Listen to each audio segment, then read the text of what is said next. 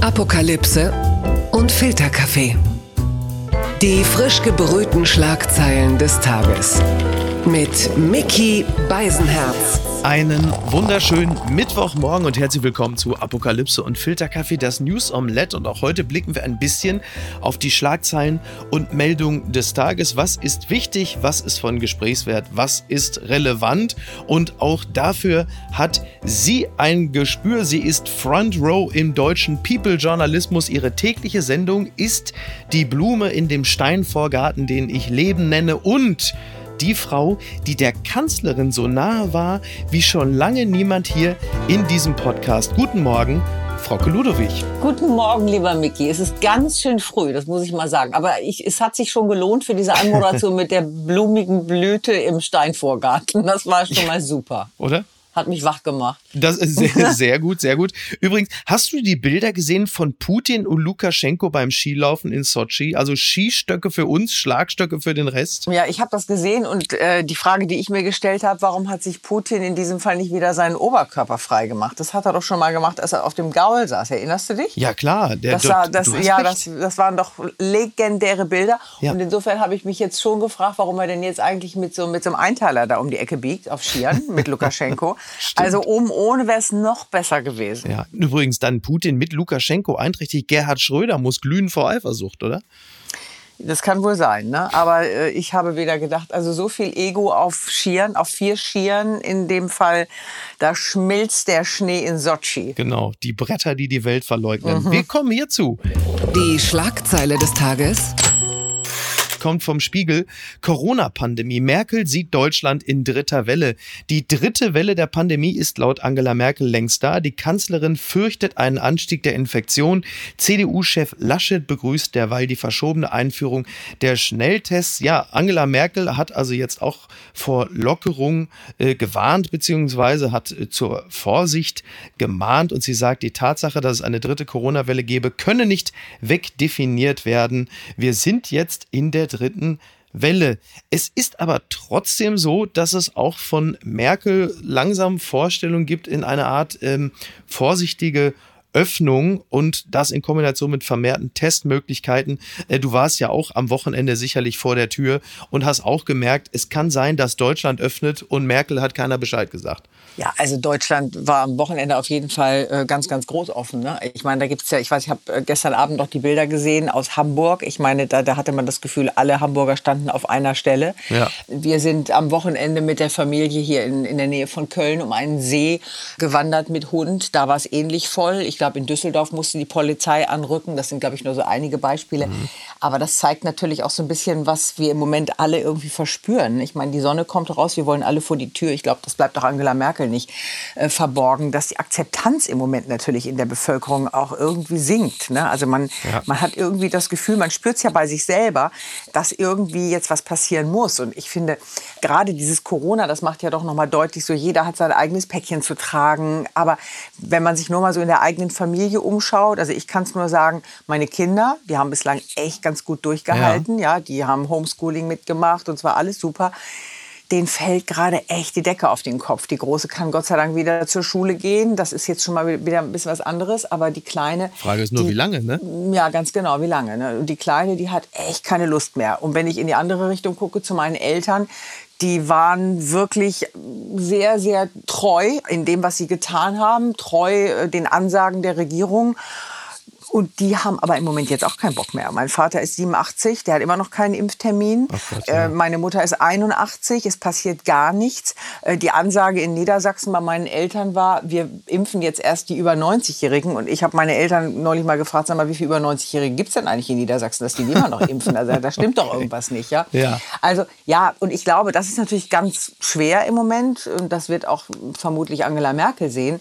Und, und, und Laschet unterstützt sie da ja nun auch, dass, dass man irgendwie wieder noch vorsichtiger sein muss. Aber auf der anderen Seite, glaube ich, also es, es droht so ein bisschen Unheil, weil keiner mehr so richtig Geduld hat. Ne? Genau. Also manchmal hat man das Gefühl, die einzigen, die einen konkreten Plan mit Stufen haben, sind die Friseure. Aber es ist jetzt wohl so, dass es äh, diverse Öffnungspläne gibt. Also sowohl das RKI erarbeitet gerade etwas, als auch mhm. die SPD-geführten Länder. Und da gibt es dann sogenannte Clustermodelle. Also das äh, bemisst sich halt eben nicht nur an den Inzidenzwerten, sondern zum Beispiel auch an der Belastung des Gesundheitswesens durch Intensivpatienten Patienten, die Anzahl der älteren Patienten, die Höhe des R-Werts, dann die Infektion oder die Verbreitung neuer Varianten. Also du siehst, da mengt sich vieles mit rein. Mhm. Am Ende wird es lokale Lösungen geben, also diese Clusterlösung. Darauf wird es wahrscheinlich ab nächster Woche hinauslaufen. Also ist der Inzidenzwert kleiner als 50 oder kleiner als 35 oder geht sogar auf die 10 zu und dementsprechend wird dann halt in diversen Regionen gelockert, dass plötzlich dann Theater wieder öffnen können oder Sportstätten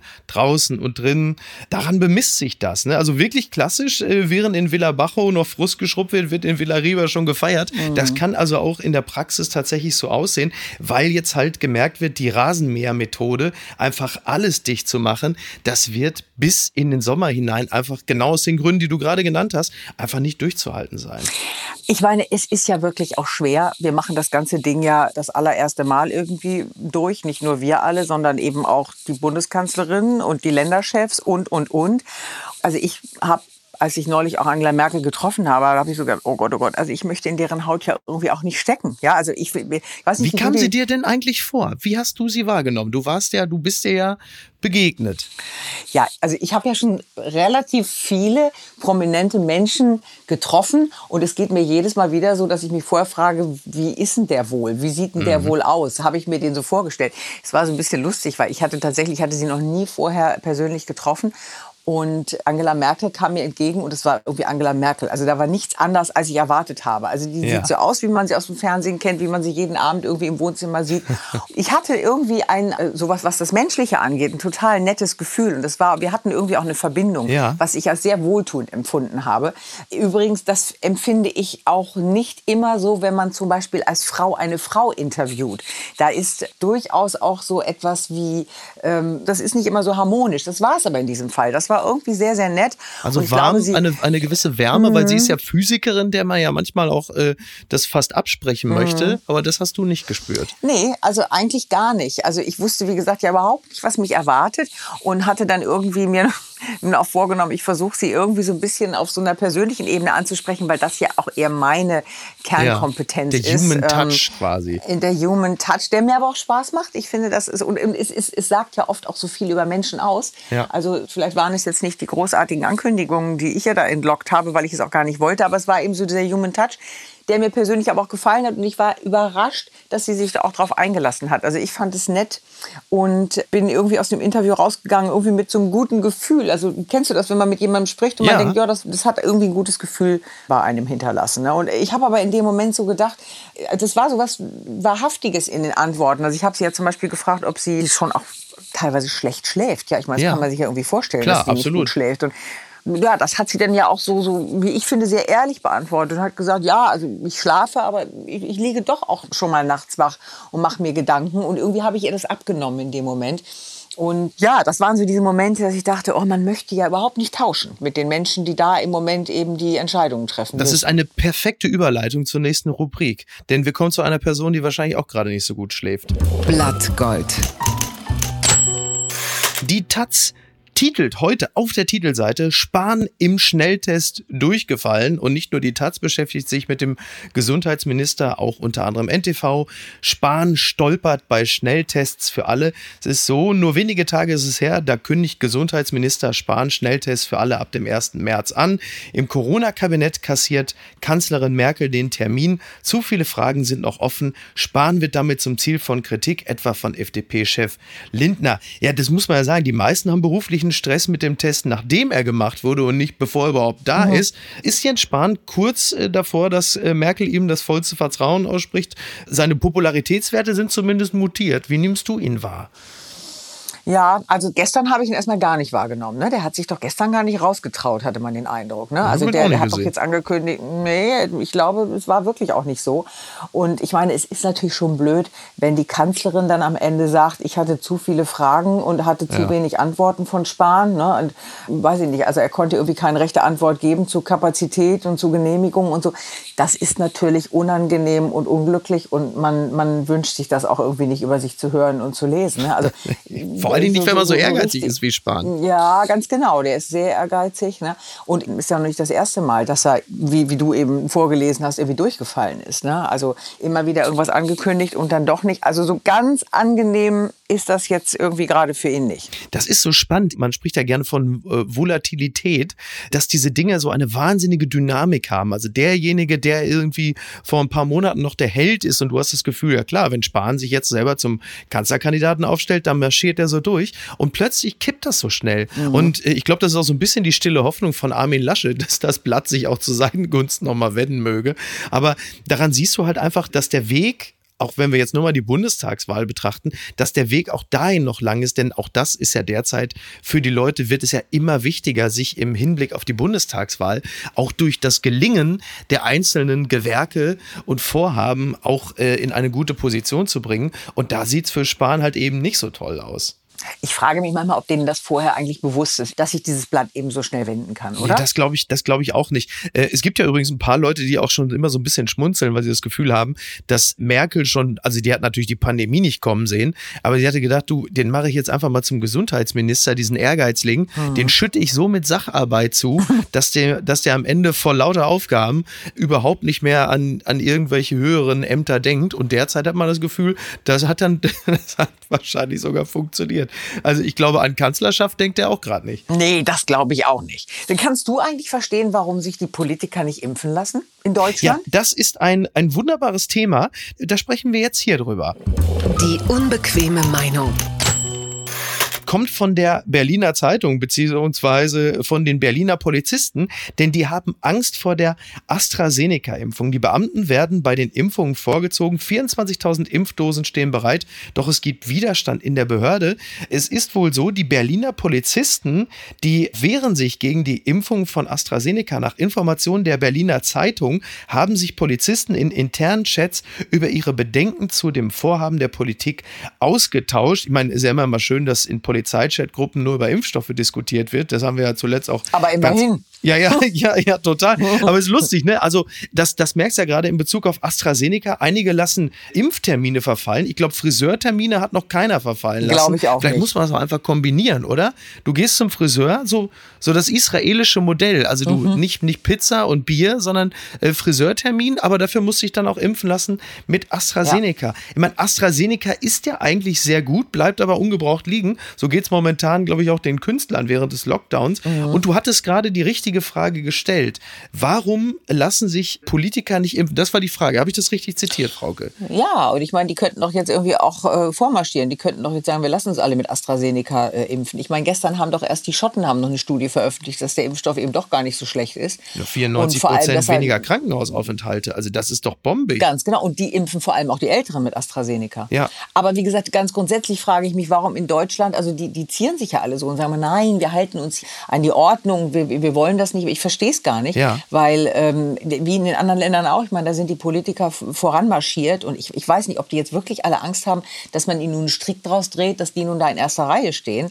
Tja. Aber die sind alle nicht geimpft. Ja, also der sehr, sehr geschätzte äh, Kollege Nikolaus Blome, mit dem du ja unlängst noch vor die Kanzlerin getreten bist, mhm. der hatte ja in seiner letzten Spiegel-Kolumne mit dem Titel Impft endlich die Kanzlerin sich ja auch ein bisschen darüber ausgelassen und sein Unverständnis gezeigt, dass Merkel wohl erst in Impfgruppe 3 dran sei. Und ähm, Nikolaus Blome, also um ihn da mal zu zitieren, schreibt, die Kanzlerin und ihre Minister stellen sich also aus Furcht vor öffentlichem Impfneid hinten an. Ich halte das für ganz falsche Bescheidenheit und für wenig selbst oder rollenbewusst. Angela Merkel hat einen Eid geschworen, Schaden vom deutschen Volke abzuwenden. Und das geht nicht, wenn man mit einem Schlauch im Hals auf der Intensivstation liegt. Das ist so. Ähm, recht hat er. Da, ja, oder? Bitte. Also, ja. das sollte dringend geschehen. Find Dann wird natürlich, sobald, sobald sobald Merkel sich impfen lässt, schiebt sich natürlich Söder vor, wenn es um Prioritäten sagt. Und schauen Sie, äh, Bayern braucht mich und springt vor die Kanzlerin und hat seinen Arm dann noch dahin gehalten. Aber natürlich sollte das längst geschehen sein, weil also wenn der Pilot im Cockpit der wichtigste Mann ist, dann würde man sich doch auch darum bemühen, dass er gesundheitlich unversehrt ist und den Rest der Mannschaft heil äh, irgendwie auf den Boden wiederbringen bringen kann.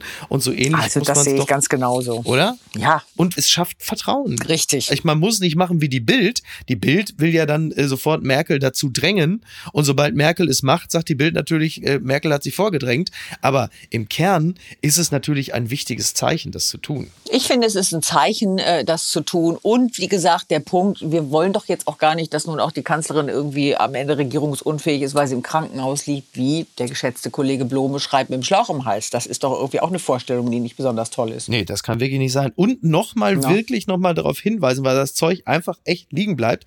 AstraZeneca äh, ist nicht schlecht. Übrigens lustig, die können jetzt, das habe ich, ähm, äh, habe ich vor ein paar Stunden noch gelesen, dass AstraZeneca jetzt angekündigt hat, dass sie wohl von den 180 Millionen Impfdosen wohl nur die Hälfte werden liefern können, was in Deutschland für viele wahrscheinlich gerade so schlimm ist, als würde der MDR eingestellt werden. Aber man muss es halt einfach nochmal sagen, das Zeug taugt was. Ich meine, 94 Prozent weniger Krankenhausaufenthalte nach einer Dosis. Was willst du denn noch? Und ist doch- 500 Prozent äh, Umsatzsteigerung für sämtliche Reiseunternehmen in England, oder? Die haben doch alle jetzt schon ihre Flüge gebucht, weil sie glauben, es geht jetzt wieder richtig rund. Genau, und das begegnet uns hier. Das hat mich überrascht. Du hast es richtig zitiert. äh, Die Welt schreibt es. Nach Johnsons Öffnungsplan steigen Reisebuchungen bei TUI um 500 Prozent. Premierminister Boris Johnson verkündete am Montag bis Ende Juni alle Corona-Beschränkungen im Land aufheben zu wollen. Das lassen sich die Briten offenbar nicht zweimal sagen. Über Nacht stiegen die Reisebuchungen sprunghaft an. Also gefragt waren Ziele in Spanien wie Malaga, Alicante und Palma. Faro in Portugal. Portugal, glaube ich, vor allem, Ja, ne? Mhm. Griechenland, Kreta. Äh, es war ja schon vor zwei Wochen oder so, hat ja schon, glaube ich, The Sun oder Daily Mirror, also so eine typische äh, Räuberpostille, ja schon sich darüber lustig gemacht, dass man dieses Jahr in Spanien wohl germanenfrei wird verbringen können. Ich finde, so viel Yellow Press muss sein. Aber das ist doch auch sehr typisch. Also auch wir haben zwar vielleicht in einer gewissen romantischen Verklärung jetzt gesagt, nach dem Zitat Corona vorbei ist, werden die Deutschen alle nur noch mit dem Karawan in den Teutoburger Wald fahren. Ich halte das für eher unrealistisch. Das halte ich allerdings auch für unrealistisch. Aber ich muss sagen, das ist natürlich trotzdem eine krasse Zahl. Also 500 Prozent innerhalb einer Nacht.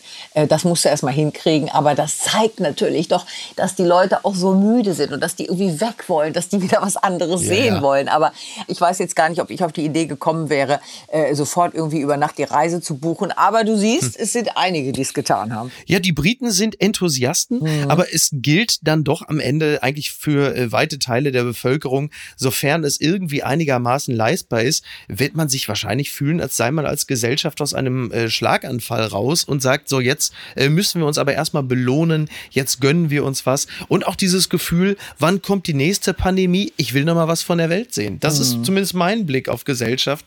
Ich glaube, ähm, es wird nicht darin enden, dass wir demnächst alle nur noch äh, an die Ostsee fahren. Nee, und es hat vielleicht auch ein bisschen was mit diesem Gefühl zu tun, was wir vielleicht auch noch aus dem letzten Sommer rüber gerettet haben. Ne? Also, also viele sind ja dann doch noch weggefahren. Wir haben das auch gemacht. Wir waren letztes Jahr noch zwei Wochen in Frankreich. Das ging super, sind mit dem Auto gefahren. Und irgendwie hatte man das Gefühl, es ist ein normaler Sommer. Und ich glaube, es ist diese Sehnsucht im Moment der Menschen, wie du sagst, möglicherweise auch wenn danach jetzt noch mal irgendwie was kommt, lass es irgendwie den vierten, fünften, sechsten Lockdown oder welche Welle auch immer sein, aber dass man sich irgendwie noch diese kleine Auszeit von diesem Ganzen versucht zu, zu holen, das glaube ich ist eine tiefe Sehnsucht im Moment in den Menschen. Entzauberte Scheinriesen. The Guardian meldet, revealed 6,500 migrant workers have died in Qatar as it gears up for World Cup. Ja, es ist so, dass der Guardian eine Zahl gemeldet hat, die äh, wirklich schockierend ist, dass während der zehn Jahre, in denen jetzt an den Stadien und an der Infrastruktur zur Fußball-WM in Katar gearbeitet wurde, dass es 6.500 Todesopfer gibt, Menschen aus Indien, Pakistan, Nepal, Bangladesch, Sri Lanka und äh, dass es eine Dunkelziffer gibt, die wohl noch bedeutend höher ist und dass diese Menschen auf die unterschiedlichsten Art und Weisen ums Leben gekommen sind, weil die Arbeitsschutzbedingungen und die Unterbringung natürlich dramatisch sind und manchmal ist es einfach nur ganz simpel Herzinfarkt oder Kreislaufzusammenbruch. Ich weiß nicht, wie du auf diese äh, WM blickst, aber äh, Karl-Heinz Rummenigge hat ja unlängst noch im aktuellen Sportstudio gesessen als äh, Jochen Breyer äh, ihm kurz widersprach, dass Menschenrechtsverletzungen keine Kultur seien. Also, äh, weißt du, was für mich der allergrößte Skandal bei der ganzen Geschichte ist, Micky? Die Reaktion der FIFA. Die FIFA, die hat ja gesagt, 6500 Arbeiter sind gestorben, äh, Leiharbeiter oder, oder Gastarbeiter oder wie auch immer. Aber das ist doch eine ganz normale Zahl. Oh. Das ist ganz normal auf Großbaustellen, dass so viele Menschen sterben. Die, die würden überall auf einer Großbaustelle sterben. Und das finde ich eine skandalöse Aussage. Ja. Ich meine, es handelt sich um, um, ich glaube, größtenteils junge Männer, die da ausgenutzt werden, mhm. die da irgendwie hingeschafft werden, die da zu Hungerlöhnen teilweise arbeiten und umkippen auf der Baustelle oder irgendwie tödlich verletzt werden von irgendwas, weil sie möglicherweise nicht die richtige Kleidung anhaben oder was auch immer. 6500 ja. Arbeiter. Wahnsinn. Das ist schon echt ein Wort für eine Weltmeisterschaft in einem Land, ja, wo ich mich auch als nicht besonders fußballbegeistert immer gefragt habe, warum muss das denn jetzt eigentlich sein? Aber okay, wenn die äh, Fußballbegeisterten sagen, das ist toll. Also wie gesagt, mein Thema ist es sowieso nicht. Aber das ist ein Thema, das schockiert mich wirklich. Und dann eben diese Reaktion, das ist schon echt ein Wort. Ja, also der Fußball war natürlich immer schon wahnsinnig ignorant. Also ich, wir haben es ja auch 2018 in Russland erlebt. Da sahen wir uns natürlich im Vorwege auch alle aufgeregt. Als dann der Anstoß war, haben wir auch vieles gerne und schnell wieder vergessen. In Katar müssen wir das, glaube ich, noch mal ein bisschen im, im Auge behalten, weil es kann natürlich sein, dass das, was da geschieht, einfach einfach so dramatisch ist, dass man irgendwann sich auch nicht mehr äh, davon abwenden mag. Aber du hast natürlich völlig recht, zumal ich mich nicht erinnern kann, dass äh, bei der äh, Entstehung der Stadien und der Infrastruktur, egal ob in Deutschland, in Südafrika oder auch in, in Rio, es äh, derartige Todeszahlen gegeben hätte. Daran würde ich mich hm. dann doch schon erinnern können. Papala Paparazzi. Der Stern schreibt, Gespräch mit Oprah Winfrey. Queen hält Fernsehansprache kurz vor Interview. Dieser Auftritt wird mit Spannung erwartet. Am 7. März wird Queen Elizabeth II. eine Fernsehansprache halten. Nur wenige Stunden vor dem Oprah Winfrey Interview ihres Enkels Harry und dessen Frau Meghan. Du bist ja nun im People-Journalismus relativ nah dran an den Royals. Ist es eine Blutgrätsche von der Queen? Dass sie so vorzeit, kurz vorzeitig da, das ist doch kein Zufall, oder? Na, das ist natürlich kein Zufall. Aber man muss jetzt sagen, es ist äh, der Commonwealth Day und normalerweise spricht die Queen an diesem Tag eigentlich in einer Kathedrale und spricht zum Volk. Das geht natürlich in diesem Jahr nicht wegen äh, Corona und insofern äh, hat sie jetzt gesagt, ich mache an diesem Tag eben diese TV-Ansprache. Aber die Queen ist ja alles, aber die ist ja auf gar keinen Fall blöd. Und deshalb weiß die natürlich auch, wie dieses ganze Family Business geht. Und deshalb macht die das nämlich nicht alleine, sondern die hat angekündigt, das ist natürlich sehr schlau, ihren Charles mitzubringen und Camilla. Ja. Und selbstverständlich auch die englischen Lieblinge William und Kate. Ah, okay. Und das ist natürlich ein ganz, ganz kluger Schachzug. in den USA wird zur selben Zeit in der Primetime wird es diese Sendung geben, auf die die ganze Welt blickt. Und das ist äh, Harry und Meghan, eine, eine eine Sendung, die übrigens schon aufgezeichnet ist, aber da wird ja im Moment schon unheimlich viel Rätselraten veranstaltet, was denn dabei rausgekommen ist. Und Aber das wird, da möglicherweise eben, ja, das ist, ist nochmal die Erklärung und vielleicht die Abrechnung mit allem. Also es ist der, der komplette Rückzug äh, aus den königlichen Pflichten. Gut, äh, dazu kommt auch noch, dass, dass am Valentinstag haben sie ja nun das, die zweite Schwangerschaft verkündet. Also man mhm. möchte natürlich jetzt auch sehen, wie sieht Meghan denn jetzt eigentlich gerade aus.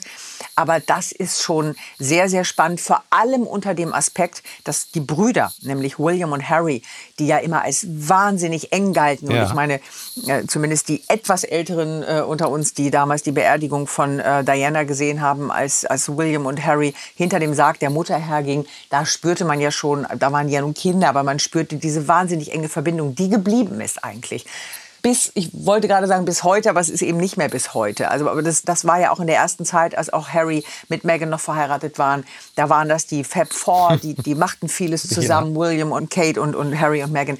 Und das ist natürlich jetzt mit diesem Schritt, dass die beiden sich da so abgewendet haben, das hat gebröckelt und das scheint jetzt doch sehr, sehr zerrüttet zu sein. Und äh, William nimmt das seinem Bruder offensichtlich wahnsinnig übel, dass, dass die beiden diese Wege gehen. Das ist ja vor allem ist ja mal ungewöhnlich normalerweise, dass die äh, Familie im Fernsehen Stress macht. Das kommt ja eigentlich immer von der familiären Seite von Megan. Diesmal ist es umgekehrt. Du kannst es mir doch sagen, ist denn jetzt der Harry, ist das eigentlich ein, ein einfacher, lieber Kerl, der jetzt von dieser Schauspielerin äh, verhext wurde oder wie muss man das einordnen?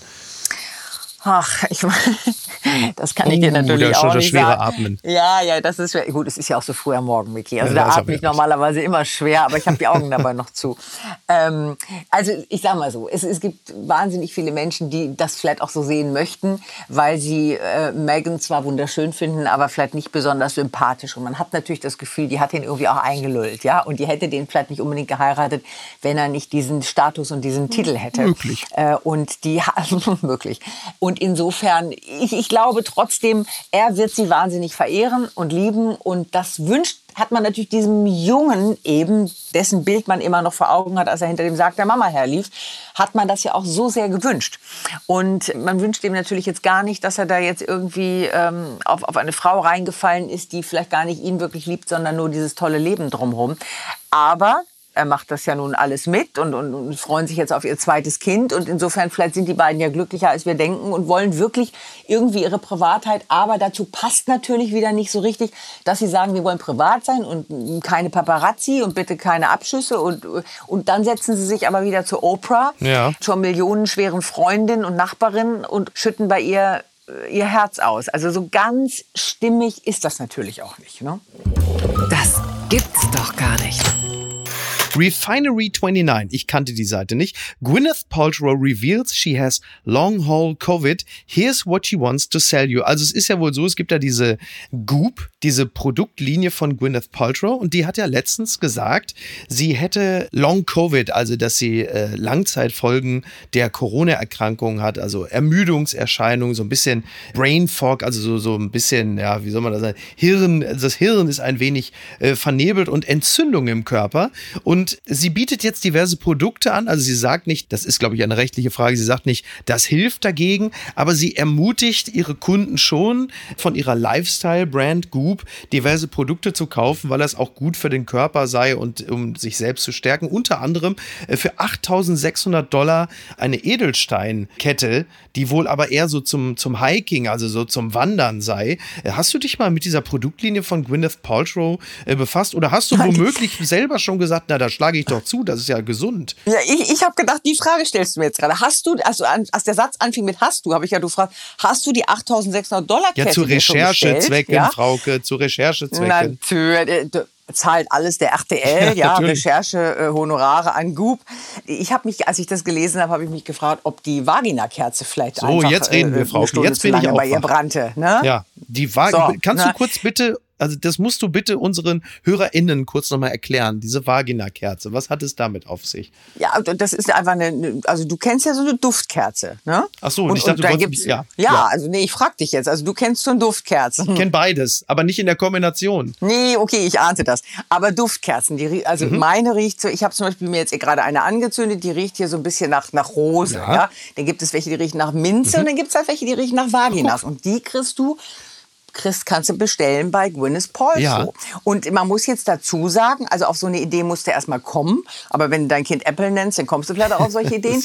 Und nun muss man mal sagen, die ist ja nicht blöd, Mhm. weil die Dinger sind ja ausverkauft. Also ich wollte tatsächlich, also jetzt sind wir wieder bei meiner Recherche, wir wollten tatsächlich äh, so, so ein Ding mal irgendwann bestellen, weil ich Gwyneth Paltrow wahnsinnig gern dazu auch interviewt hätte. Ja. Das ging aber nicht. Also sie macht auch gar, die, die zieht sich, was Interviews angeht, sehr zurück. Die Vagina-Kerzen waren ausverkauft, Miki. Okay. Ich habe keine. Ich, ich deshalb weiß ich auch nicht, wie sie riecht. Aber die verkauft allen Scheiß und macht damit richtig viel Geld. Und wie gesagt, es ist jetzt diese, diese 8600 Dollar Kette. Ja. Äh, Das sind ja auch noch, weiß ich nicht, irgendwelche hier Saunadecken, glaube ich. Die verkauft Saunadecken, Saunadecken. weil sie sagt, unter der Saunadecke, ja, da schwitzt man so ein bisschen und dann schwitzt man Corona aus und dann gibt's irgendwie noch so ein Hautpuder. Und du sagst natürlich ganz recht, also die sagt natürlich nicht, so, das hilft, aber sie, sie bietet es an und sagt, das ist schon nicht so schlecht, wenn man jetzt Langzeitfolgen von Corona hat. Und dann kann man das gut ausprobieren und das alles in ihrem Versand bestellen. Und ähm, gibt dann dazu natürlich noch den Zusatz, ich meine, das kann ich dir auch sagen, kein Zucker und kein Alkohol, also alles das, was gut schmeckt, lässt man dann eben weg.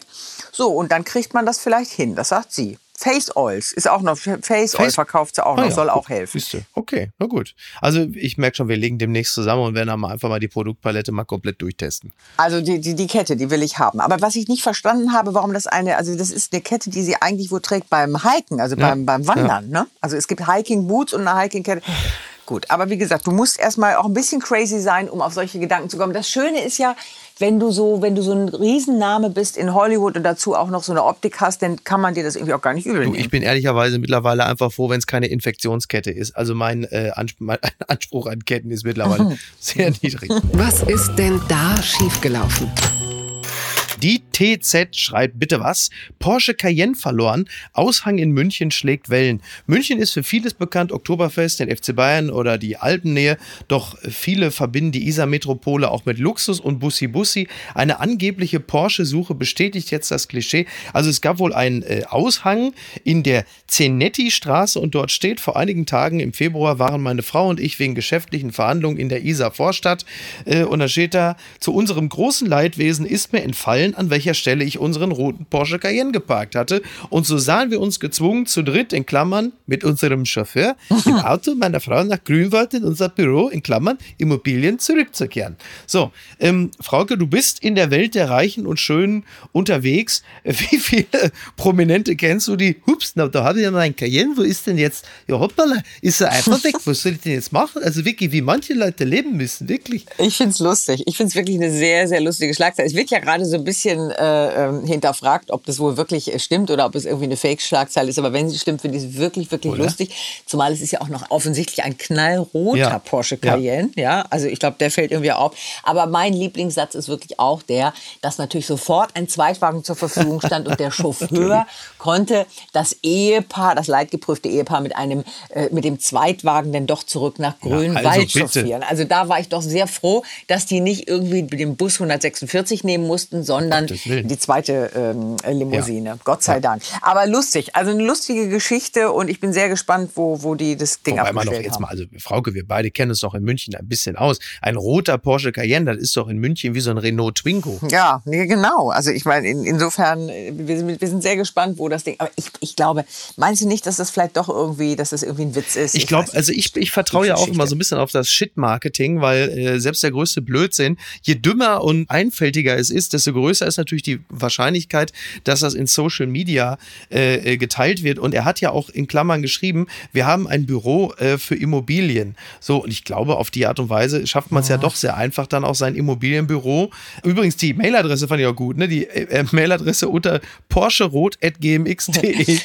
ja, du, also, also wenn es tatsächlich ein, ein, ein Werbegag ist für die Immobilienfirma, dann hat das schlau angestellt. Dann ist es wirklich lustig. Ja. Also ich bin gespannt. Wir werden das, ich, ich werde das mal recherchieren. da gut, muss das deutsche Geschichte. Rote Cayenne-Kreuz jetzt tätig werden. Ansonsten Liebe Frauke, du kannst noch eine Duftkerze, nee, die, nein, du musst die Kerze ausmachen, um Gottes Willen. Du kannst dich noch mal hinlegen. Ja, ich, ich bedanke ja. mich ganz herzlich für diesen wunderbaren Einsatz. Ich bin äh, dank der Vagina-Kerzen jetzt hellwach. Und, die sollen ähm, doch schläfrig machen. Ach so. Michi, die sollen dich schon so ein bisschen benebeln, weißt du? Okay, es gibt einige Leute aus meinem privaten Umfeld. Die sehen das anders. Wir, wir versuchen, die zu bestellen und sollte ich, sollte ich eine Vagina-Kerze bekommen oder auch zwei, dann wirst du eine abbekommen. Wunderbar. Wir, wir checken ich nehme aus. dich beim Wort. Ansonsten ähm, muss ich natürlich noch fragen, was erwartet uns heute um 18.30 Uhr? Ja, also äh, mit eines mit Sicherheit, dass ich da stehe. Die Themen, die besprechen wir aber erst, ist, ist noch ein bisschen hin, in drei Stunden. 8.15 Uhr ist meine Alles erste klar. Konferenz. Dann geht's los. Aber äh, also auf, mit Sicherheit bin ich da und ich weiß, du guckst zu. Ja, da kannst du fest von ausgehen. Da versammelt sich die ganze Familie. also, Frauke, vielen Dank. Mach's gut. Ich wünsche dir einen schönen Tag ganz und bedanke mich ganz Tag. herzlich. Bis zum nächsten Mal. Mach's gut. Ciao. Tschüss. Tschüss. Tschüss. Die heutige Episode wurde präsentiert von der Coro Drogerie. Apokalypse und Filtercafé ist eine Studio Bummens Produktion mit freundlicher Unterstützung der Florida Entertainment. Redaktion Niki Hassania. Produktion Laura Pohl. Ton und Schnitt Niki Franking. Neue Episoden gibt es jede Woche montags, mittwochs und freitags, überall, wo es Podcasts gibt. Stimme der Vernunft und unerreicht gute Sprecherin der Rubriken Bettina Rust.